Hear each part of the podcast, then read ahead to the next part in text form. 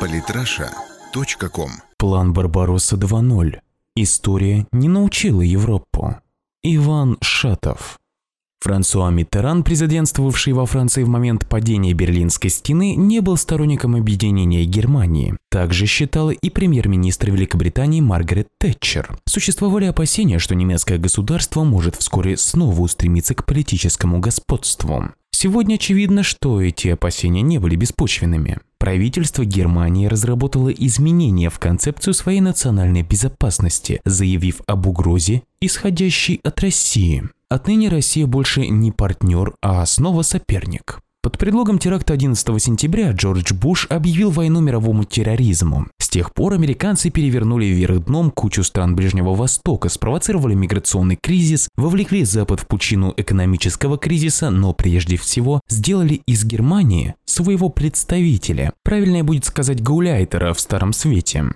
Заявление немецкого министерства обороны похоже на очередную попытку печально известного натиска на восток. Предложенные изменения еще должны будут обсудить в парламенте.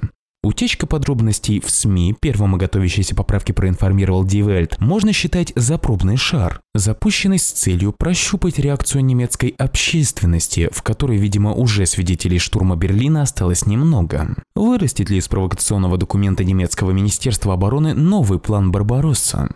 Нападению на Советский Союз тоже предшествовала масштабная пропагандистская кампания. Немцы накануне войны перемещали к советским границам дивизии, а Гитлер в это время убеждал Сталина, что делается это исключительно в мирных целях. И вообще не стоит поддаваться на провокации. Госсекретарь США Джон Керри, который в последнее время зачастил в Москву, точно так же твердит о том, что НАТО не направлено против России, в то время как военные силы Альянса концентрируются и проводят учения возле российских границ. Генсек НАТО Йенс Столтенберг тоже регулярно заявляет, что Альянс не хочет конфликта, но ответ должен быть твердым. Пожалуй, Геббельс бы лучше и не сказал.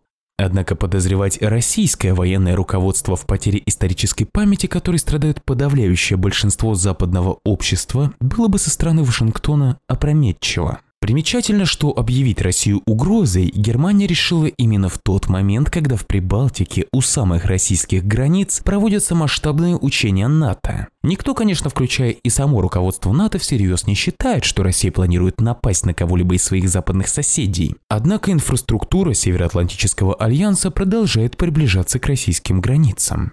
При этом размещение сил противоракетной обороны в регионе мотивируется иранской ядерной угрозой, и это после того, как с Ирана сняли санкции. Ситуация с объектами ПРО в Восточной Европе напоминает повторение Карибского кризиса. Только на этот раз ракеты у границ противника размещают американцы. Правда, если в 60-х президент Кеннеди просил СССР убрать с Кубы свои ракеты, то сегодня президент Обама хочет, чтобы Россия размещение ракет возле своих границ воспринимала чуть ли не как должное, при этом навязывая подобный шаг ответным оборонительным мероприятием. Тогда мир находился в шаге от ядерной войны. Сколько до нее остается сегодня? Между тем в Европе началась охота на ведьм, как во времена маккартизма в Соединенных Штатах, когда страну были вынуждены покинуть такие агенты Москвы, как Альберт Эйнштейн или Чарли Чаплин. В Польше на три месяца арестовали лидера, выступающей за нормализацию российско-польских отношений партии «Смена» Матеуша Пискорского. Участие в выставке, посвященной Крымской весне, оказалось убедительным доводом для подозрений в шпионаже в пользу России.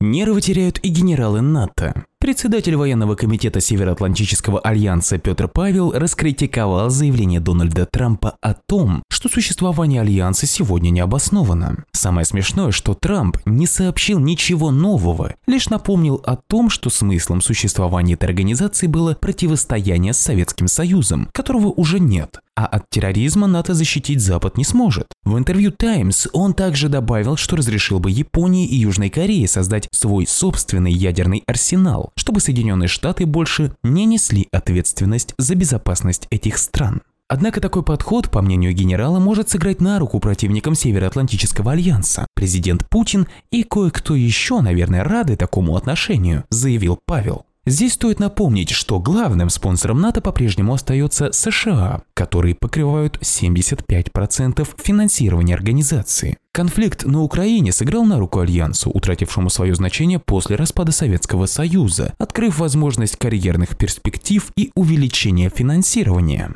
Однако финансирование, которое новый президент США может и пересмотреть, надо как-то оправдывать. Отсюда и все эти неуклюжие попытки спровоцировать Россию на агрессию. Генерал НАТО своим комментарием лишь выдал страх и хаос современных европейских элит. Они настолько надеются на конфликт с Россией, что в конце концов из их плана Барбаросса 2.0 ничего не выйдет. Осознавая это, они совершают ошибку за ошибкой. Документ немецкого министерства обороны, охота на российских шпионов, бессмысленные с военной точки зрения учения в Прибалтике – хорошие тому примеры. Самые интересные статьи о политике и не только.